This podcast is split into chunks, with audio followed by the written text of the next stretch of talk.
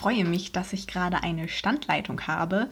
Zwar nicht nach Wien, wie ich gehofft habe, sonst hätte ich nämlich gefragt, wie die Lage in Wien ist, aber das kann ich mir ja jetzt sparen, sondern nach Dresden. Denn ich bin im Gespräch mit Vivienne, die uns heute die Ergebnisse ihrer Bachelorarbeit vorstellt, wo ich und Nadine sich auch, wo wir uns ganz, ganz, ganz doll darauf freuen, weil sie eine ganz interessante Umfrage gemacht hat, an der wir auch teilgenommen haben. Und sie weiß seit gestern, dass sie sich heute vorstellen muss. Deswegen hatte sie ganz, ganz viel Zeit, sich vorzubereiten. genau. Also hallo, ich bin Vivienne. Ich bin 23 Jahre alt und ich komme aus Berlin. Ich habe von 2016 bis 2020 ähm, musikalisches Unterhaltungstheater studiert in Wien an der MUC, also Musical letztendlich. Ähm, genau, und im Zuge dessen habe ich eine Bachelorarbeit geschrieben dieses Jahr. Und ähm, der Titel meiner Arbeit war oder ist Musical als moralische Anstalt, trifft Schillers Bezeichnung des Theaters als moralische Anstalt heute auch auf das Musical im deutschsprachigen Raum zu. Und äh, genau, zu meiner Bachelorarbeit habe ich eine Umfrage gemacht und äh, da wollte ich das Musical-Publikum besser kennenlernen. Und die Ergebnisse waren äh, sehr spannend. Und deswegen freue ich mich sehr, Sie vorstellen zu dürfen heute. Und genau, noch ein bisschen zu mir. Also ich bin ja eigentlich Musicaldarstellerin, aber das ist ja derzeit ein bisschen schwierig. Äh, eigentlich hätten morgen meine Proben hier in Dresden angefangen, in der Semperoper. Da hätte ich eigentlich äh, angefangen, Blues Brothers zu proben. Das wurde jetzt auf die nächste Spielzeit verlegt und ähm, ja. Ich bin auch noch Co-Moderatorin bei einem YouTube-Kanal für Elektromobilität, äh, der heißt Instadriver. Und ansonsten habe ich in diesem Jahr zum Beispiel auch einen Kurzfilm gedreht und ähm, versuche mich gerade einfach, ja, überall ein bisschen reinzufühlen. Genau, ich durfte die Bachelorarbeit netterweise lesen und ich fand sie sehr, sehr, sehr interessant und ich weiß, dass man sich eintragen konnte, wenn man die Ergebnisse haben wollte und dass du gesagt hast, dass du die auf jeden Fall auch noch verschickst an die Menschen, die das getan haben. Und ich glaube, da werden sich sehr viele Leute sehr darüber freuen. Und ähm, Vivian hat mir heute dann auch noch die Daten von der Umfrage zur Verfügung gestellt. Vielen Dank dafür, die es auch in der Form nicht in die Arbeit geschafft haben. Und ich bin gerade bei der Frage, warum mögen Sie das restliche Publikum im Sprechtheater nicht? Und es gab nur vier Balken für die Antworten und diese Balken waren zu alt, zu arrogant, zu elitär und zu konservativ. Und das finde ich äh, sehr bezeichnend. Ja, das ist richtig. Letztendlich war ich überrascht. Also ich habe das als Möglichkeit angegeben und ich wusste überhaupt nicht, ähm, wie viele Leute das äh, so sehen würden. Aber es haben tatsächlich ein paar Leute gesehen und zwar sowohl bei Oper, Operette, Sprechtheater als auch beim klassischen Konzert hat überall irgendjemand oder ein paar Leute äh, gesagt, ja, mir gefällt das Publikum nicht, deswegen gehe ich nicht mehr dorthin. Und ähm, genau, dann sind die Antworten, also auch bei der Oper war es, glaube ich, ähm, zu konservativ und zu spießig zum Beispiel. Und das waren schon einige. Das habe ich auch gerade noch gesehen, dass da eben stand, äh, arrogant, unfreundlich. Aber was ich gleichermaßen interessant finde, ist, dass bei der Oper mit 25% gesagt wird, zu elitär, mit anderen 25% aber zu einfach und zu primitiv auch. Ja, sehr, sehr spannend, oder? Und das wirft ja nun mal Fragen auf. Ja, aber Oper ist generell bei den Musical-Fans nicht, äh, nicht das beliebteste Genre. Also ähm, wenn man sich mal die, das Interesse oder auch die äh, Besuchshäufigkeit ansieht, dann schneidet Oper immer am schlechtesten ab. Also es ist Musical natürlich, weil ich unter Musical-Fans die äh, Umfrage gemacht habe, ist immer auf Platz 1 quasi. Danach kommt immer Sprechtheater und dann gleich das klassische Konzert, äh, dann die Operette und ganz am Ende äh, die Oper. Das äh, ist nicht so beliebt. Obwohl man ja auch sagen muss, dass auch beim Sprech- und Regietheater, wenn man sich jetzt mal die ganz großen Häuser anguckt, aber auch wenn man sich die Stadt- und Staatstheater anguckt, dass man da schon eine unheimliche Bandbreite hat, gerade auch wenn man in so postdramatische und performative Richtungen denkt. Also ob ich mir dann irgendeine Komödie angucke oder so ein Heiner Müller oder eine andere Performance, also das ist ja eine ganze Bandbreite, da liegen ja Welten zwischen. Und ich weiß, dass es zum Beispiel beim äh, Bochmer Schauspielhaus so war, dass vor, hm, lass mich lügen, zwei Jahren oder so, hat es eine neue Intendanz gekriegt. Und es wurde auch ganz viel vom Ensemble ausgetauscht. Und das Bochumer Publikum hat das wohl nicht so super gut aufgenommen. Und es hatte auch alles so ein bisschen den Charakter, als hätte man sich gedacht, oh, das vorher war alles so angepasst, aber wir, wir machen jetzt richtige Kunst. Und genauso sah halt auch der Spielplan aus. Und ganz ehrlich, genauso sieht auch die Website aus. Sie haben eine neue Website gemacht und ich finde sie furchtbar unübersichtlich. Ich war halt in der Zeit auch dementsprechend wenig da. Äh, ich war zweimal da, auch direkt hintereinander. Das waren aber beides Gastspiele. Die fand ich auch beides gut. Äh, oder die fand ich auch beide gut. Und beim Rest, irgendwie habe ich mich nicht mehr so ganz hingetraut. Wobei ich auch sagen muss, also ich war 2018, ähm, habe ich einen Erasmus gemacht an der Volkwang und Essen ist ja jetzt nicht so weit weg von Bochum, deswegen war ich dort auch mal. Auch äh, ich bin im Ensemble-Netzwerk und die hatten da ihr Treffen, ihr jährliches Treffen. Und habe ich mir da auch ein paar Sachen angeguckt und ich fand den Spielplan damals wirklich richtig toll. Und äh, ich will gar nichts gegen äh, das jetzt sagen. Ich war danach nicht mehr da, weil ich da immer nicht mehr gewohnt habe. Ähm, aber es ist auch, glaube ich, schwer, wenn du so einen tollen Spielplan hast, wo wirklich für jeden was mit dabei ist, dann, wenn du alles anders machst, die Leute zu behalten. Weißt du noch, was du gesehen hast? Ähm, ich habe gesehen, auf jeden Fall der Kontrabass habe ich gesehen. Das war super cool. Dann habe ich gesehen, Oh fuck. Ich bin super schlecht mit Namen. Das war das eine, wo die Erde unterging und dann äh, ist dann ein Pferd auf die Bühne gekommen. Das war spannend. Das war Lars von Trier, glaube ich. Äh, ja, ich weiß, dass die sowas hatten, aber ich weiß auch nicht mehr, was es war. Ja, das weiß ich auch nicht mehr leider. Und ich habe tatsächlich auch ähm, Monty Python dort gesehen äh, und das war knackevoll. Das habe ich auch gesehen damals. Das habe ich auch gesehen. Ja, okay. Das kam auch tatsächlich sehr gut an. Wir haben es eben schon angesprochen, nicht alle Daten von der Umfrage haben es in die Arbeit geschafft, in die finale Fassung. Ja. Möchtest du dazu einmal was sagen? Ja, das kann ich äh, gern sagen. Also es ist einfach, ähm, die Umfrage war quasi Teil meines, ähm, wie heißt es denn, meines Erarbeitungsprozesses. Und äh, da hatte ich noch ganz viele Ideen, was ich denn alles gebrauchen könnte. Und wie das dann aber ist, beim Arbeiten kommt man dann auf die eine Seite oder auf die andere. Und am Anfang war mal die Idee, dass ich in meiner Arbeit mehr auf den Unterschied quasi ähm, Musical gegenüber zu Sprechtheater eingehe, weil ich da aus persönlichen Erfahrungen einen großen Publikumsunterschied gesehen habe. Und im Laufe der Arbeit bin ich dann aber mehr davon abgekommen, ähm, das quasi zu vergleichen und habe mich nur aufs Musical äh, bezogen und habe deswegen gar nicht solche Vergleichsdaten gebraucht, ähm, wie ich sie jetzt ähm, erfasst habe, ähm, sondern bin dann eher so auf demografische Daten eingegangen ähm, und habe es tatsächlich dann auch äh, mit der Oper verglichen, eher als ähm, mit dem Sprechtheater, weil es bei mir in der Arbeit dann auch darum geht, dass äh, Musical ja eine Form von Unterhaltungstheater ist oder wie der Titel meines Studiums sagt, musikalisches Unterhaltungstheater. Und ähm, genau, viel der Unterschied zwischen Unterhaltungstheater und äh, oder Unterhaltungskunst und ernster Kunst.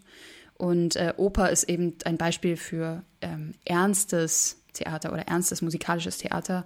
Und äh, da lag der Vergleich dann näher in, in meiner Arbeit, um halt meine Fragestellung zu beantworten. Genau. Ähm, würdest du sagen, um jetzt erstmal bei der Umfrage zu bleiben, mhm. dass es Punkte gab, oder wenn ja, welche Punkte das waren, wo du gesagt hast, damit habe ich wirklich gar nicht gerechnet? Und was waren so die Punkte, wo du gesagt hast, ja, damit habe ich äh, total gerechnet, weil die gibt es ja wahrscheinlich. Voll. Also generell muss ich sagen, wollte ich so ein bisschen äh, schauen, inwieweit die Klischees, die man sich vorstellt, auch stimmen.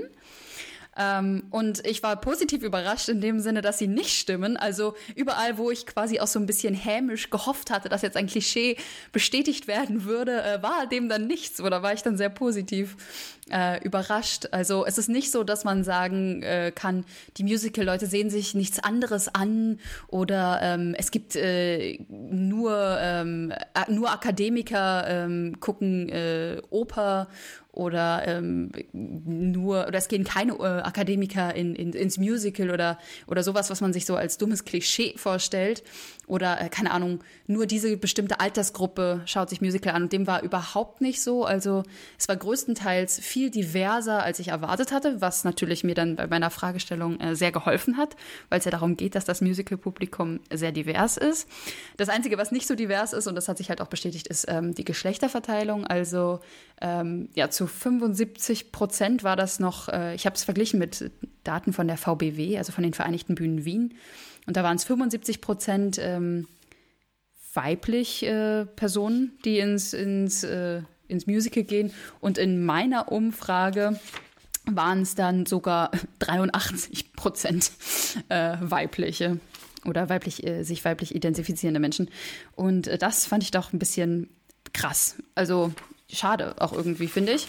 Aber ähm, weil zum Beispiel, wenn man es dann mit der Oper vergleicht, äh, in der Oper gibt es eine Verteilung von 55 Prozent weiblich und 45 Prozent männlich. Also ja, äh, das würde man sich irgendwie auch erhoffen ähm, im Musical, finde ich. Aber ähm, was nicht ist, kann ja noch werden. Und äh, eine Sache, die wir oder die du schon angesprochen hattest, ähm, von wegen Sprechtheater, ist ja total weit ähm, gefasst quasi.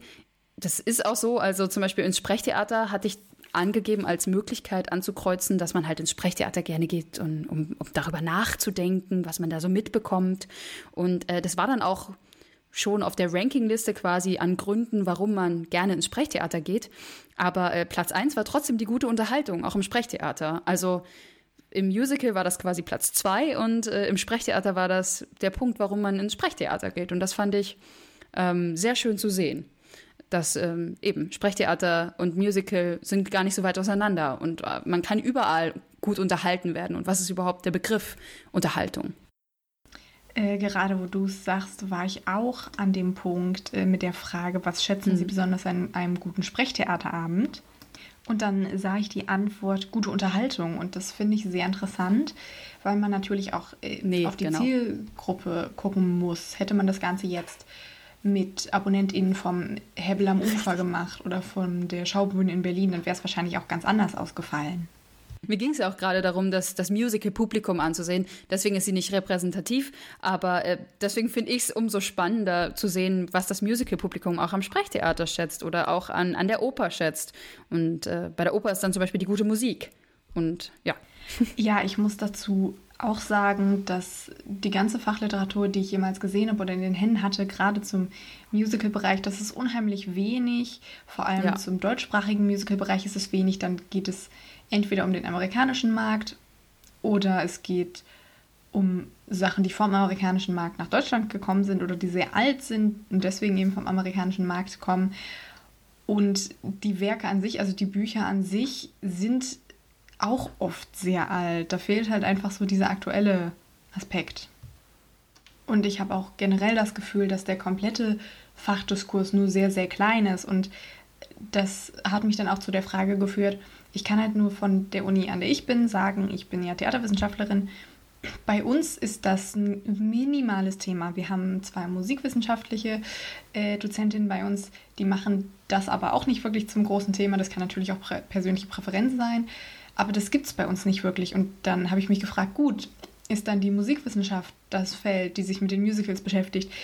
Und das weiß ich eben nicht. Aber wenn das da auch nicht gemacht wird, dann entsteht ja daraus ein Vakuum, weil sich irgendwie jeder denkt, nee, das ist nicht so unseres, damit befasst sich garantiert irgendwer anderes und am Ende befasst sich einfach niemand damit. Nee, genau so ist es auch. Also ich habe das Gefühl, das liegt auch daran, dass äh, Musical noch immer nicht so ernst genommen wird als einzelnes Genre. Ähm, so als Potpourri gesehen wird oder nur als, als äh, Massending, ähm, quasi ja nicht ernstzunehmende Kunst. Und ich glaube, dass es deswegen quasi so wenig Wissenschaft darüber gibt. Und ähm, das finde ich wirklich traurig. Und ich habe das natürlich auch bei meiner Recherche dann bemerkt. Ähm, aber was so schön ist, ist zu sehen, dass wenn man sich ganz andere Bereiche anschaut, dass man da trotzdem Rückschlüsse auch aufs Musical ziehen kann. Also zum Beispiel, ich habe meine ganze Arbeit ja über eine Friedrich Schiller-Rede gemacht quasi oder aufgezogen. Und das kann man aber trotzdem auch aufs, aufs Musical aufziehen. Und ich finde, das ist eigentlich schon äh, Beweis genug, dass äh, Musical ernst zu nehmen ist und genauso behandelt werden darf, auch wissenschaftlich, ähm, wie andere Theaterformen. Das fand ich auch super interessant dass du das eben über diesen Schiller-Text gemacht hast und darüber daran gegangen bist, wo man jetzt natürlich sagen könnte, oh, Schiller, das fasst niemand an, da kommt keiner drauf, das ist das Heiligtum. Und äh, was ich auch noch interessant fand, was du auch in deiner Arbeit geschrieben hast, ich glaube relativ am Ende, eine Sache, die mir nie wirklich bewusst war, zumindest nicht in Bezug auf Musical, und zwar, dass es kaum Stückentwicklung gibt also ich kenne das vor allem aus dem theaterpädagogischen Bereich, wenn man viel mit Laien arbeitet oder generell aus dem pädagogischen Bereich, Tanzpädagogik und Musikpädagogik wird das garantiert auch machen, sind eben so diese, diese Szenencollagen und diese Erarbeitungen und so weiter. Und das, das gibt es im Musical ja gefühlt wirklich gar nicht.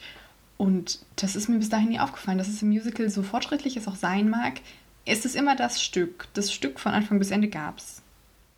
Ja, voll.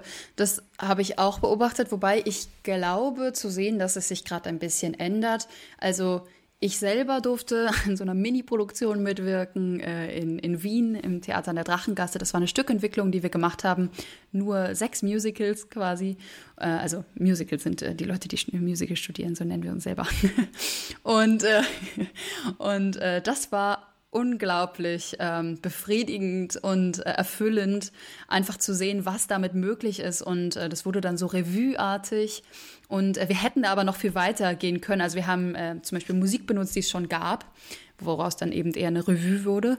Aber ähm, wir hatten auch äh, Arbeitsweisen, wo wir gemeinsam einfach Klänge erzeugt haben.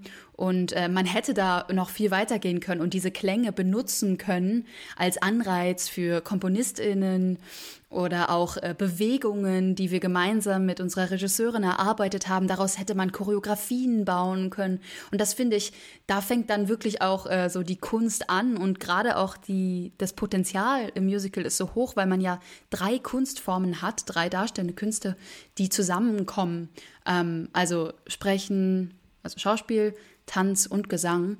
Und ähm, ich glaube, das macht es zu einer, also das macht es sehr komplex, aber ähm, deswegen könnte man eigentlich auch unsere Ausbildung, die wir ja kriegen, so gut dafür nutzen. Also wir Musical-DarstellerInnen sind ja ausgebildet in, in allen drei Bereichen und das bedeutet, dass wenn man uns da Improvisationen zugibt oder uns improvisieren lässt, ähm, dass daraus total griffige Dinge auch äh, entstehen können. Und das war eben schön zu sehen bei der kleinen Produktion, die ich da gemacht habe, weil das wirklich so ein rundes Ding wurde und das die Leute so mitgenommen hat, also positiv äh, berührt hat.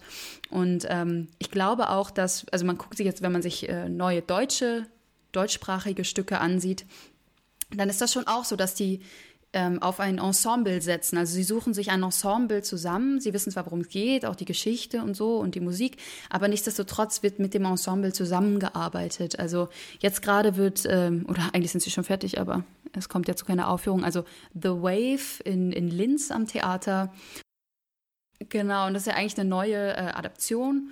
Ähm, aber ich war da äh, bei der Audition mit dabei und kenne halt auch Leute, die, die da mitspielen. Und das äh, klingt für mich auch nach einer total erfüllenden Arbeit für die DarstellerInnen, weil sie halt wirklich als, als, äh, als Gefäß, sage ich immer, äh, genutzt werden und äh, man da gemeinsam was entwickelt. Und ich glaube, ganz oft bleiben wir Musical-DarstellerInnen ähm, einfach unter unserem Potenzial und es wird äh, quasi gar nicht ausgenutzt, was man, was man geben könnte und was man gemeinsam entwickeln könnte.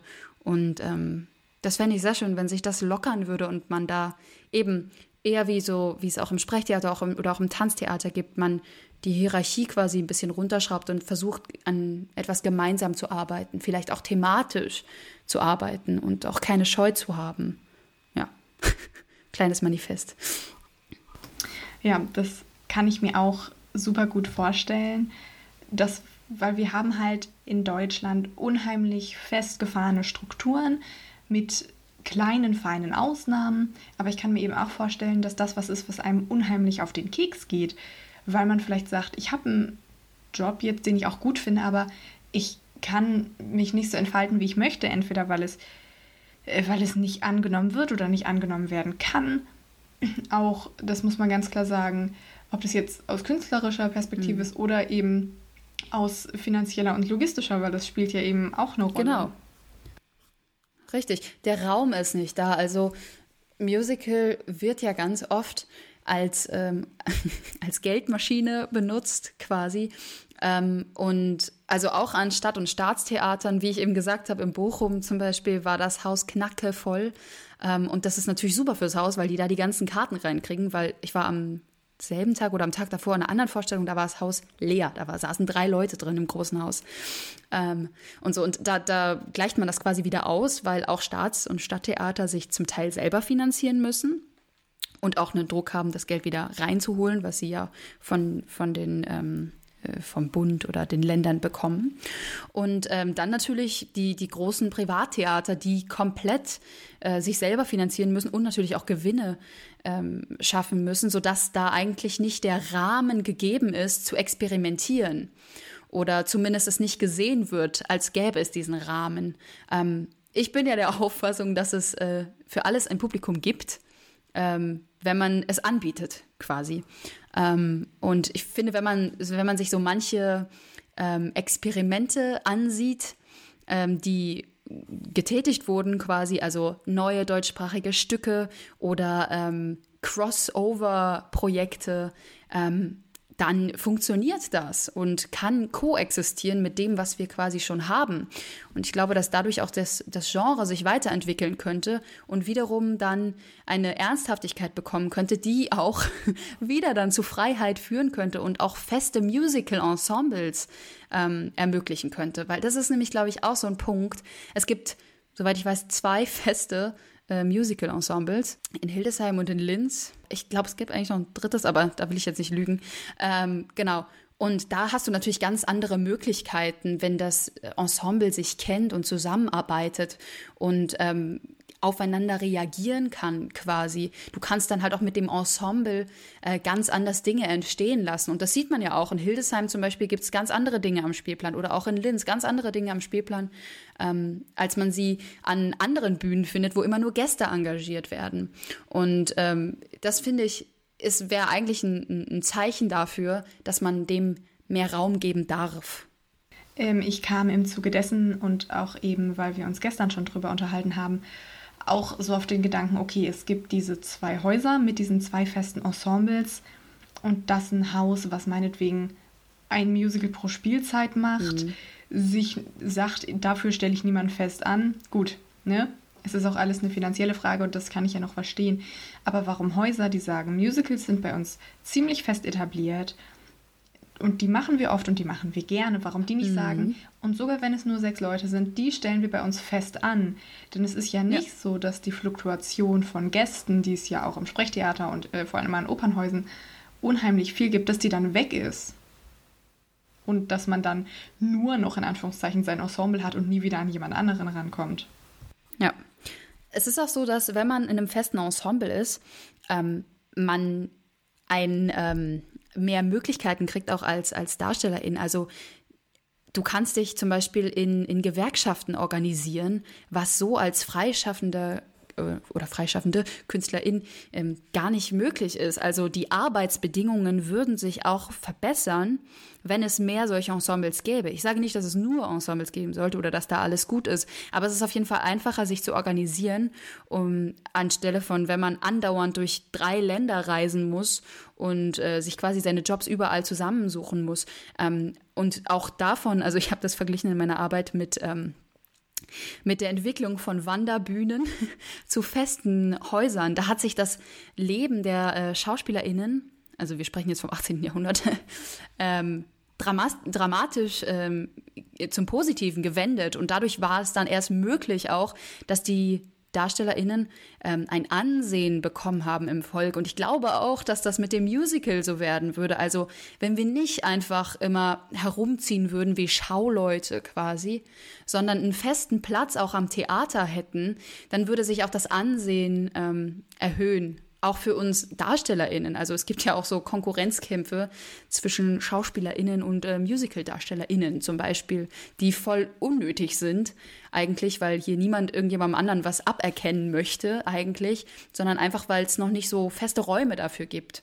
Und ich glaube auch, wenn man Musical-DarstellerInnen anstellt, dann bedeutet das nicht, dass du äh, jetzt äh, zwölf Monate lang nur Musical machen musst, sondern die können ja auch was anderes. Die können ja auch im Sprechtheater mit eingebunden werden. Die könnten auch im Tanztheater mit eingebunden werden. Vielleicht auf andere Art und Weise, aber vielleicht würde das ja sogar das ganze Haus befruchten, wenn man sich das trauen würde. Ich habe im Weißen Rössel gesehen in mhm. Dortmund mhm. und ich muss dazu sagen, ich bin wirklich kein Opern- und Operettenmensch, nicht im großen Stil. Und da war es zum Beispiel so, dass der Großteil klassisch ausgebildet war da spielt auch Morgan Moody mit, der, glaube ich, klassisch ausgebildet ist, aber dann zum Beispiel mhm. auch gerne in den Musicals mitspielt. Zum Beispiel bei Hairspray war der bei und bei Jekyll und mhm. Hyde auch. Dass aber die Rolle von Klärchen von einer Musical-Darstellerin gespielt wurde. Und das fand ich super gut. Und äh, im gleichen Zug, was ich genauso interessant finde, ist, dass das gleiche Stück in Hildesheim gespielt wurde, da aber nicht vom Opernensemble, was die auch haben, denn das ist ja auch ein Mehrspartenhaus, sondern da von der Musical-Brigade. Genau. Und dieses Spartenübergreifende wird ja auch eigentlich schon gemacht. Also jetzt habe ich auch zum Beispiel in meiner Arbeit äh, genannt Falk Richter. Das ist ein ähm, Regisseur, der mit der Choreografin Anouk van Dijk äh, viel zusammenarbeitet. Und das ist einer der bekanntesten äh, Sprechtheaterregisseure.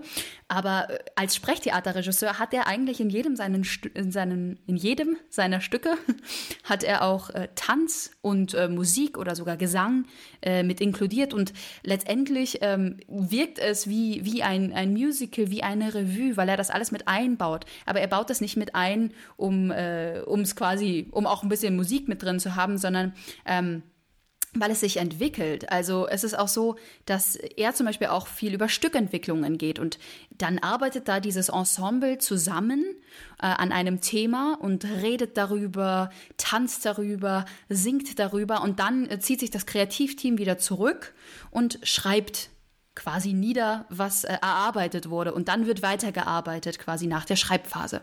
Und ähm, ich glaube, dass das auch äh, im, im Musical möglich wäre und es zeigt einfach, also dafür gibt es Publikum. Es ist, es ist Sprechtheaterpublikum, was sich dann quasi ein, eine Form von Musical ansieht, wo sie vielleicht sonst nicht ins Musical gehen würden. Aber ich glaube, das hat viel einfach auch mit der Begrifflichkeit zu tun. Was mir gerade spontan noch einfiel, um nochmal auf die festen Ensembles zurückzukommen, mhm. dass das ja auch eine Sache ist, die vor allem für Menschen, die äh, Familie haben oder sonstige äh, festen Konstanten im Leben, sagen wir es mal so, dass man das eben weiß und dass man seinem Partner oder seiner Partnerin nicht sagt, du schaffst das mit den Kindern jetzt schon alleine, ich komme in zwei, drei Monaten mal wieder. Total. Also ich kenne auch eine, eine junge Mutter und die war ganz lange äh, fest am Ensemble, auch in Linz. Und äh, die hat jetzt auch gesagt, ähm, sie macht jetzt erstmal was anderes. Sie weiß nicht, ob sie da arbeiten wird, aber einfach, weil sie mit dem Kind ist das wirklich schwierig und es kostet Geld ähm, wenn du halt äh, jeden, jedes Mal reisen musst, wenn du jedes Mal äh, Babysitter finden musst, du musst mit deinem Partner das immer absprechen, du hast deinen Wohnsitz eigentlich ähm, ganz woanders und so. Also ähm, das ist einfach ein, ein, Lebensstil, der sehr schlecht mit äh, Familie zu vereinbaren ist. Und ähm, einen festen Wohnort zu haben, ist so viel wert. Also ich kenne so viele ähm, Sprechtheaterdarsteller, die halt an festen Ensembles sind und die sind da halt schon ganz, ganz lange und die haben da halt quasi dann immer gewohnt und haben da halt auch ihren Partner oder ihre Partnerin und ihre Familie und das ist halt wie ein normaler Job und nicht ähm, ein Jet-Setting. Ich glaube, das ist auch eine Sache, die, wenn sich das dann als Konstante im Leben, als feste Konstante etabliert, die auch sehr, und das sage ich ganz hobbypsychologisch, die auch sehr gut für die Psyche sein kann, dass man halt nicht immer diesem Druck ausgesetzt ist. Hm. Ich meine, man muss auch sagen, es ist auch nicht alles äh, super an, an, an den Ensembles und an den äh, festen Theatern. Ähm, da, aber da ist es eben dann wieder der Punkt, dass es da wenigstens Gewerkschaften gibt, die dafür kämpfen können.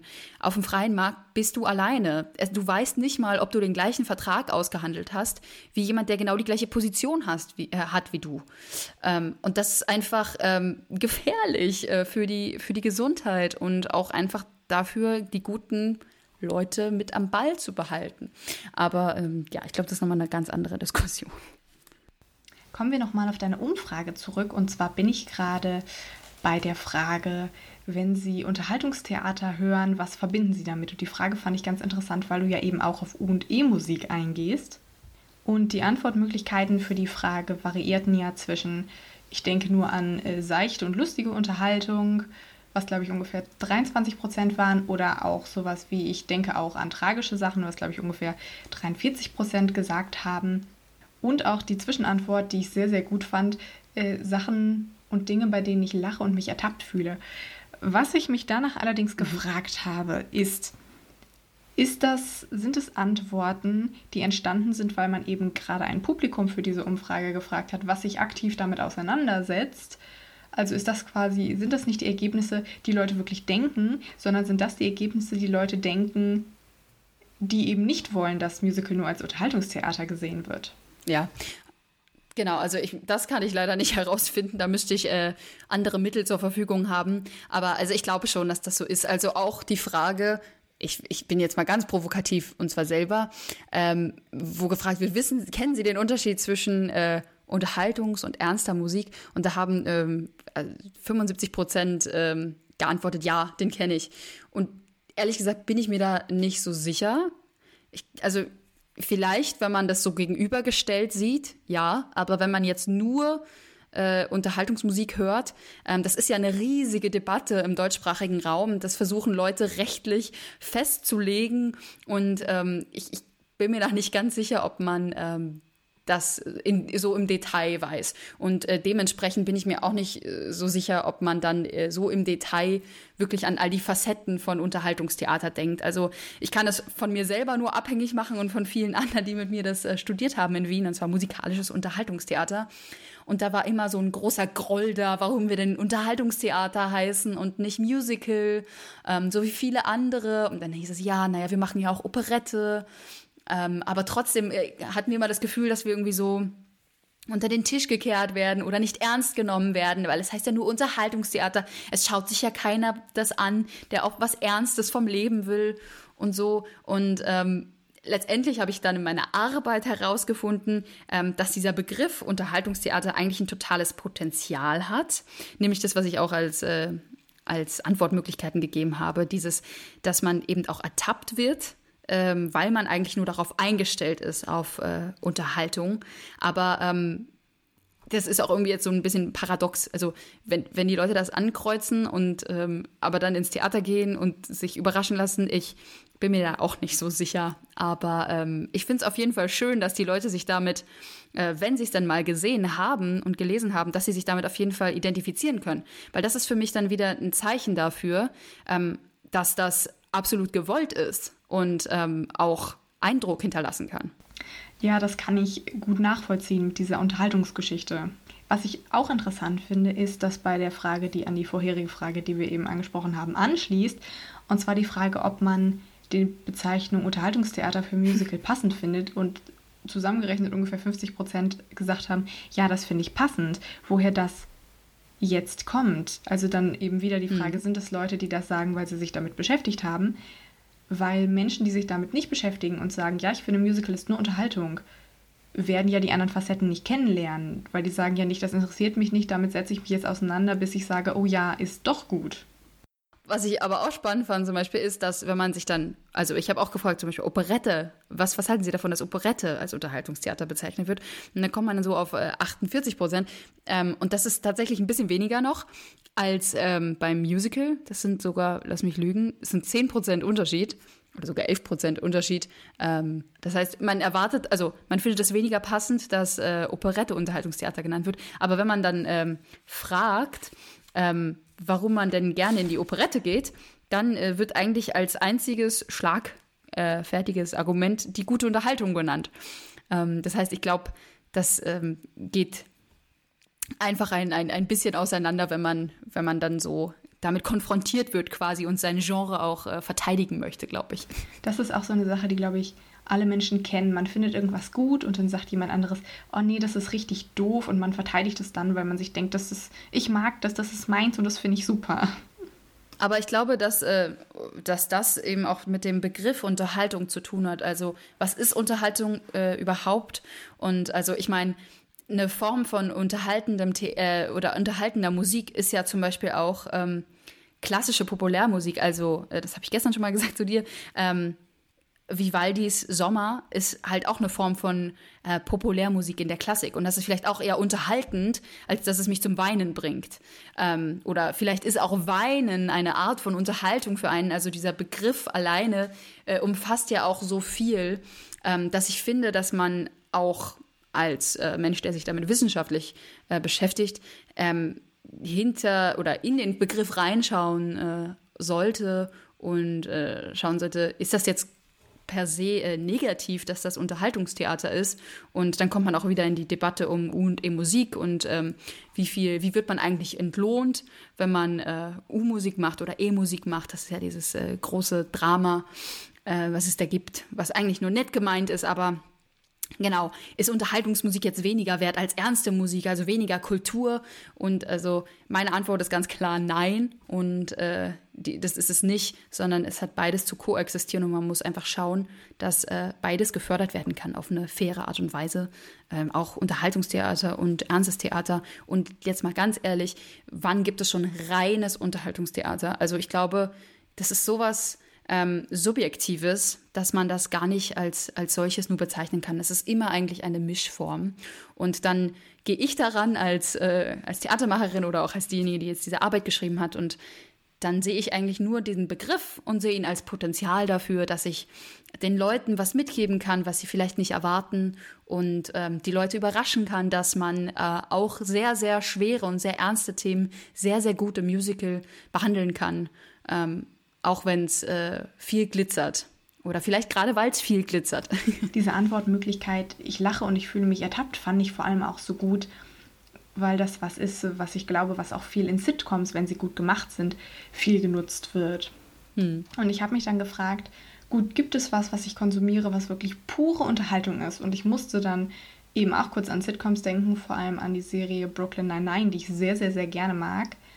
Und dann habe ich darüber nachgedacht, was für Themen dann noch verarbeitet und angesprochen werden. Und dann habe ich gedacht, eine Serie, die so lustig ist und es gleichzeitig schafft, ja. Probleme wie systematischen Rassismus anzusprechen, ist nicht nur Unterhaltung. Und das ist ja das, was sie so gut macht.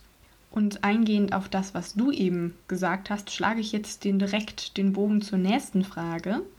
Denken Sie, das Potenzial des Genres Musical wird ausgeschöpft? Und 77 Prozent sagen nein. Und daran schließe ich jetzt meine nächste Frage an, die du nicht beantworten kannst, weil sie niemand schlussendlich beantworten kannst, aber ich stelle sie trotzdem. Und zwar, wie handelt man das bei einem Publikum wie hier in Deutschland, wo ich das Gefühl habe, die Schreie nach Neuem sind immer sehr groß, aber dann bitte Neues, Neues. Also nicht Altes neu inszeniert, sondern so nach dem Motto, Tanz der Vampire muss auch nach 30 Jahren noch so aussehen wie vor 30 Jahren. Ja, also erstmal äh, habe ich das ja zum Beispiel auch als äh, Antwortmöglichkeit gegeben. Dann, ähm, wie könnte man das Potenzial des äh, Musicals weiter ausschöpfen? Und da war zum Beispiel eine äh, Antwortmöglichkeit, ähm, alte äh, oder schon bekannte Stücke neu zu inszenieren.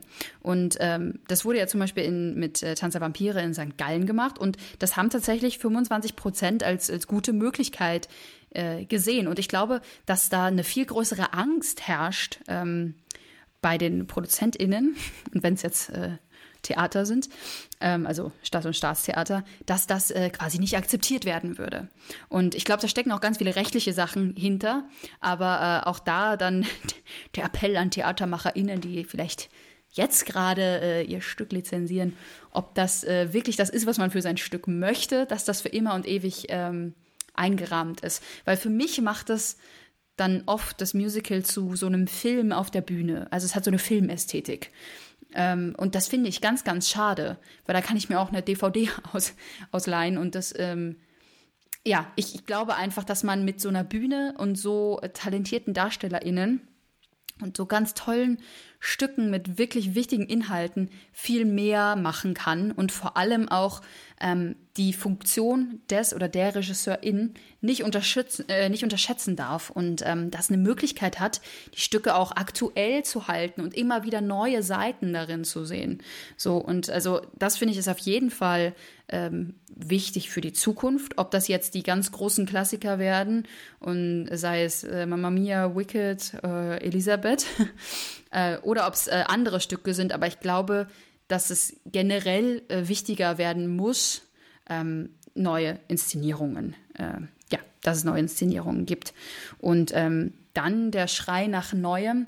Ich glaube, es ist auch unglaublich wichtig für unsere Szene hier im deutschsprachigen Raum, dass es neue deutschsprachige Stücke gibt mit deutschen oder Deutsch äh, aus dem deutschen Raum, deutschsprachigen Raum, mit Themen, die uns auch ähm, berühren ähm, und befassen. Also man kann auch äh, politische Themen äh, benutzen. Es, also ich meine, man sieht es in Amerika zum Beispiel mit Hamilton. Das ist eigentlich ein politisches, historisches Stück, was aber total modern gemacht wurde.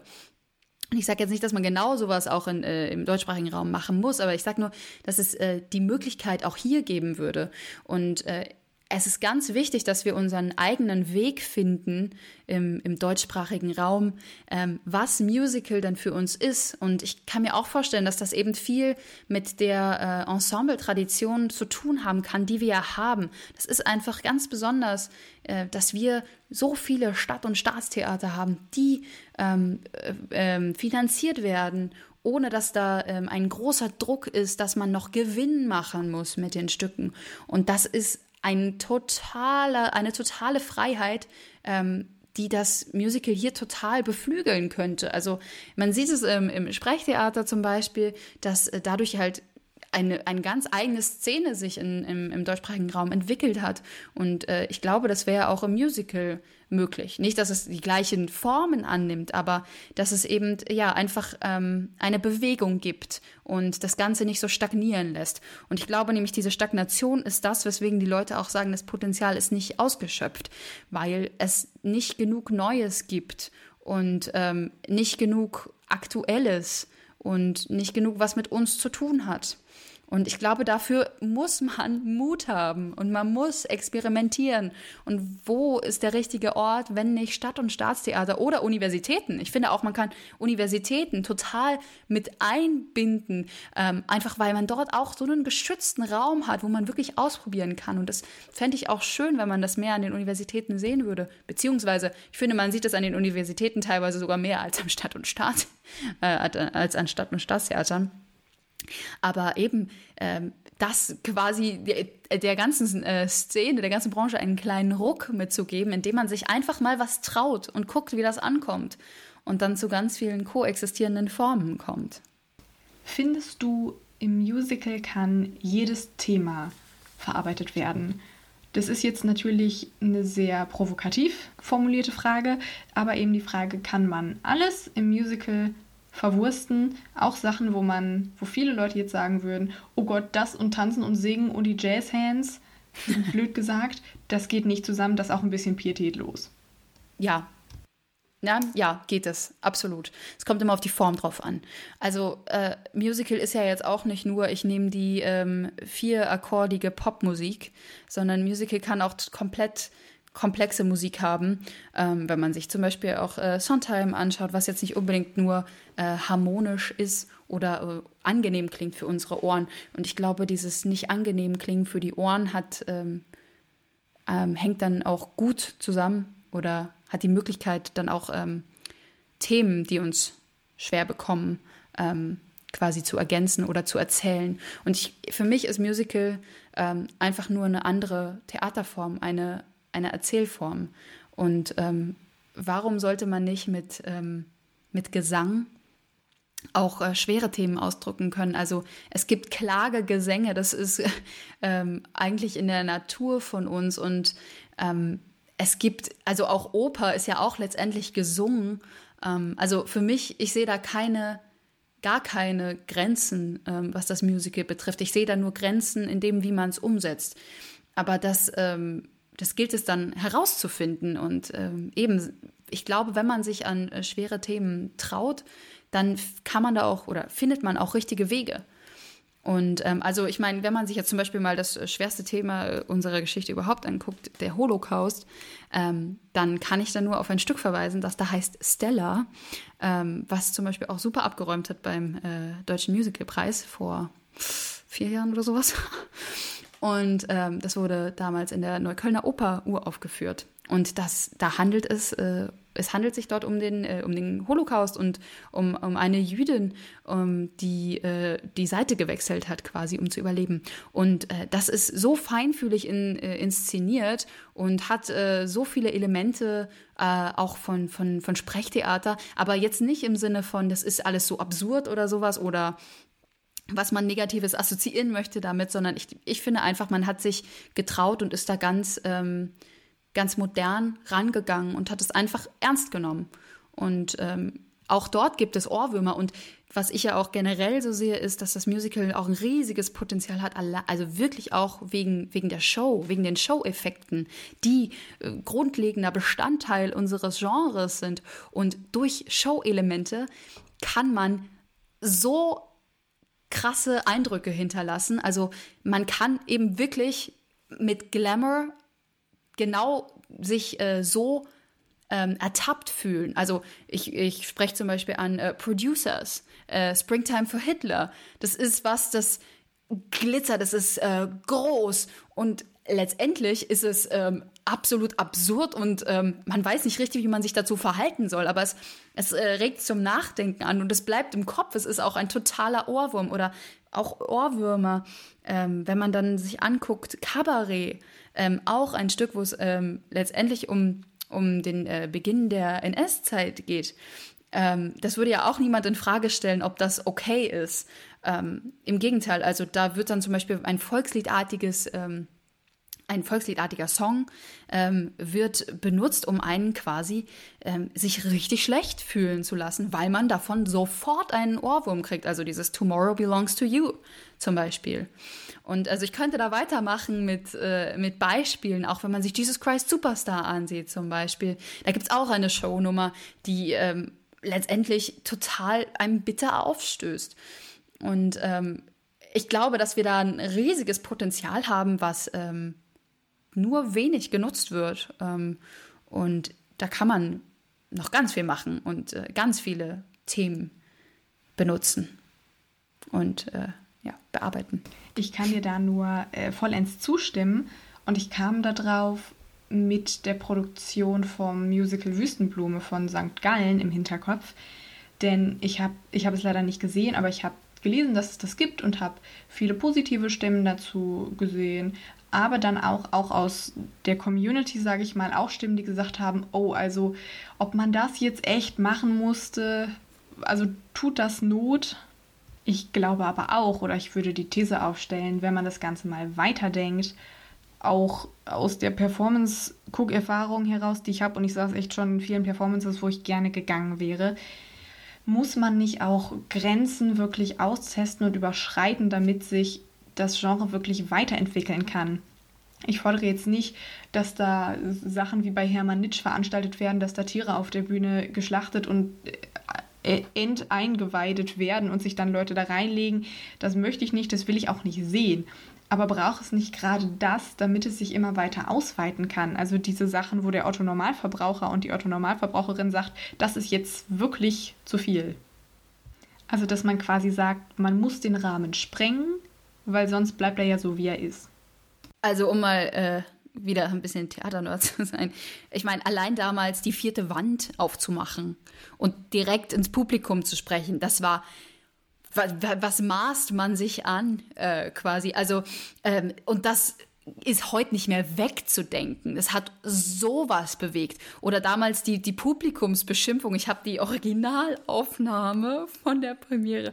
Das ist unglaublich. Das Publikum, also in diesem Stück, um es mal zu erklären, ähm, äh, geht es darum quasi, dass die, die Darsteller auf der Bühne das Publikum beschimpfen. Die sagen, ihr seid langweilig, ihr traut euch ja gar nichts ähm, und sowas. Und das war in den 60ern.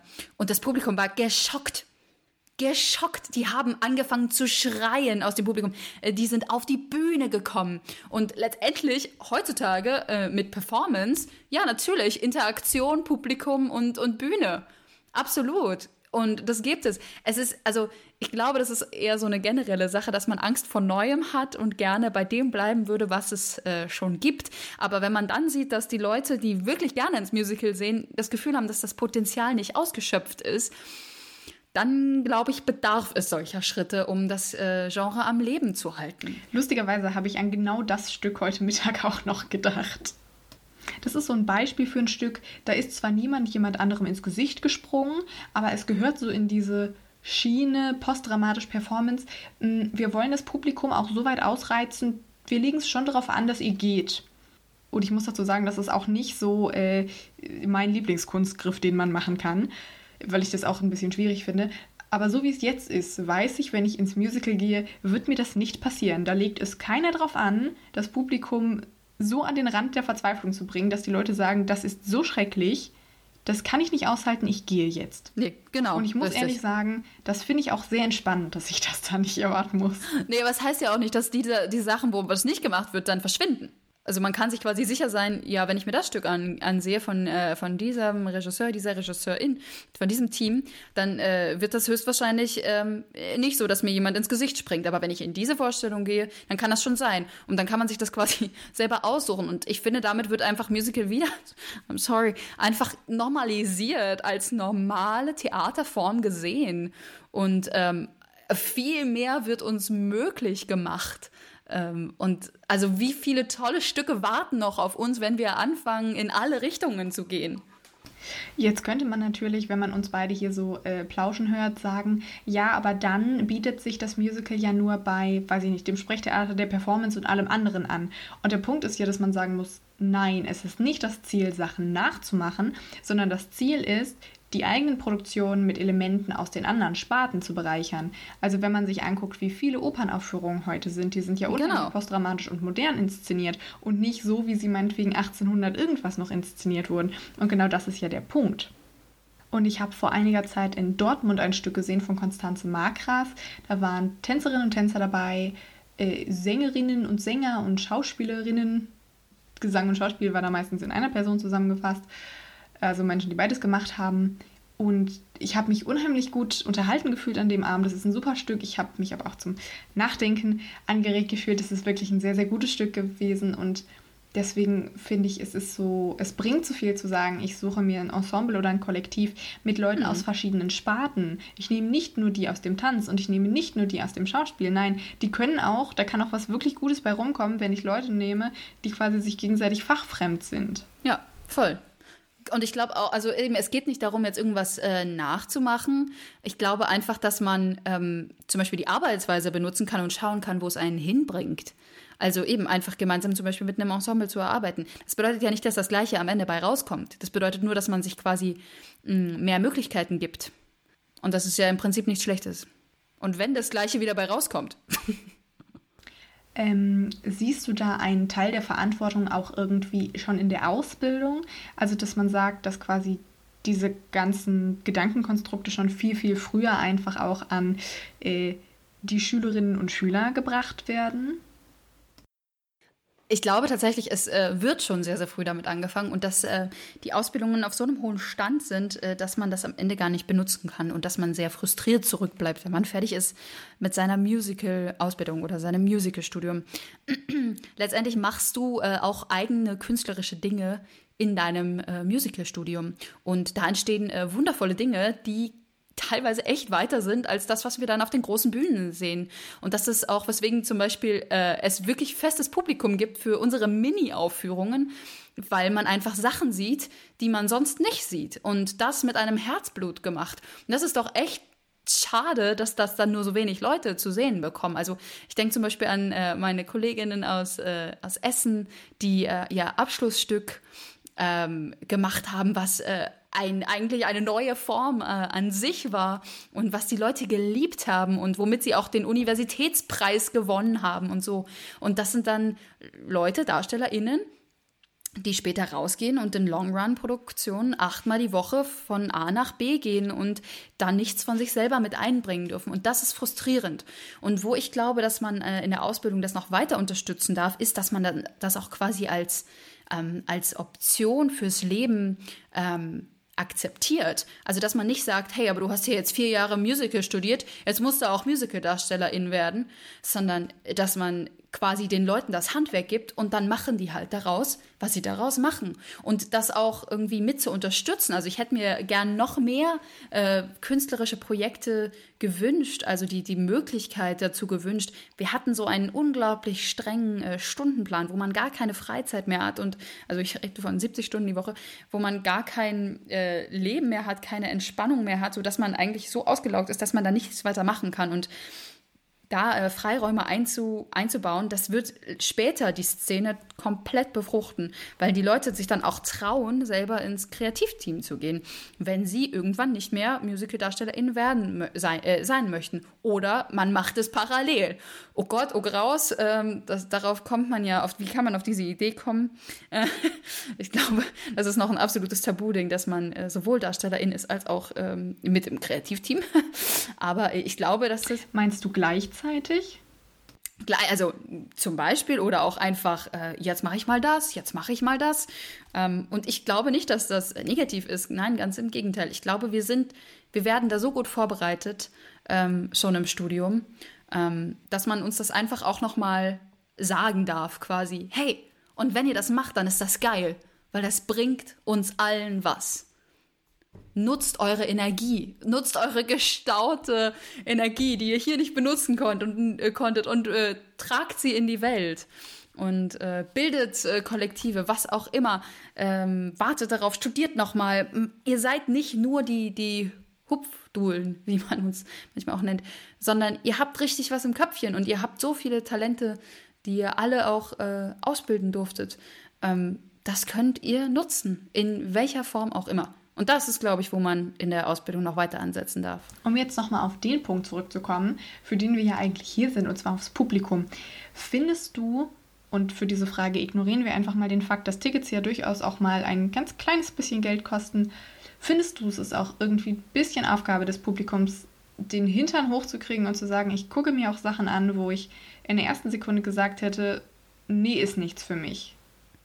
Ich glaube, das ist prinzipiell sehr horizonterweiternd.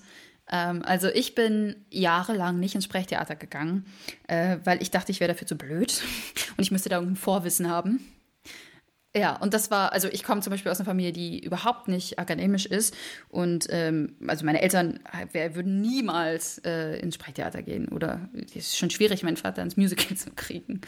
Und so. Also, und da rede ich jetzt von ähm, sehr also von äh, Begriffen, die man quasi in, der ein, in die eine oder in die andere Richtung benutzt. Ne? Ähm, also, und dann bin ich einfach mal da hingegangen und habe gedacht, so, und ich habe keine Ahnung davon, ich, ich gucke mir das jetzt einfach mal an und äh, ich muss das nicht verstehen. Und ich habe dadurch so viel gewonnen. Ich habe dadurch so viel äh, Probleme gekriegt auf der einen Seite, weil das Musical noch nicht so flexibel ist. Und auf der anderen Seite habe ich so einen Drive bekommen, da irgendwie selber mit äh, was zu machen und habe mir alles angeguckt. Also ich gehe ja auch in alles und äh, kann mir das aussuchen nach Tagesverfassung, äh, worauf ich jetzt Lust habe. Und ähm, das finde ich eigentlich äh, auch nur gewinnbringend fürs Publikum. Ähm, ich glaube aber, wenn man das jetzt nur aufs ähm, Musical bezieht, dann ist da noch nicht so viel Auswahl, dass man sagen könnte, boah, nee, das gucke ich mir aber auf keinen Fall an, weil da gibt es einfach noch nicht so viele Stücke, glaube ich, wo man sagt, boah, das ist aber heikel, das äh, könnte jetzt aber äh, über die Grenzen, über meine Grenzen gehen. Ähm, das, das kommt noch. Aber wenn das der Fall ist, dann auf jeden Fall angucken und äh, gucken, was man selber daraus mitnehmen kann. Weil ich glaube nämlich, egal was man sich anguckt, man nimmt immer irgendwas dabei mit. Und wenn es Schlaf ist, wenn man eingeschlafen ist. Das habe ich nämlich viel gemacht. Ich finde, das ist ein schönes Schlusswort.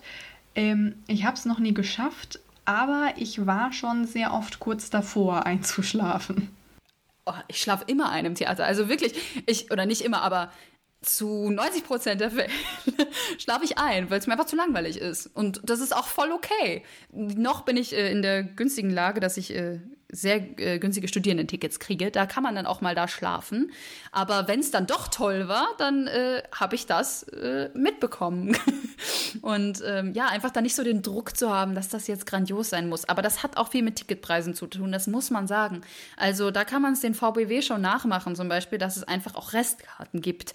Verstehe ich immer noch nicht, warum es das nicht im Rest gibt. Und ähm, ein Glück, Stadt- und Staatstheater ist oft sehr, sehr viel günstiger als äh, die großen Privattheater. Und denen müsste man entweder helfen oder einen Riegel vorschieben. Also äh, das ist einfach, wenn man 200 Euro für eine Karte ausgibt, das äh, finde ich schießt am Ziel vorbei. Äh, ja, das ist ja eine sehr viel diskutierte Frage, die zieht absolut fast noch mehr als die Grafendiskussion, würde ich sagen. ja, wir sind äh, am Ende. Ich freue mich, dass du da warst. Wir haben keine Antworten gefunden, aber wo hätten wir die auch in einer Stunde finden sollen? Wir können nur anregen. Genau, wir können nur anregen. Und ja, danke nochmal, dass du da warst. Das hat uns, hat uns sehr gefreut. Das war sehr, sehr interessant. Und ich kann jetzt nur noch sagen, wir wünschen Vivienne alles Gute auf ihrem weiteren Lebensweg. Ich wäre perfekt als Arbeitgeberin. ja, Dankeschön. Danke, dass ich zu Gast sein durfte.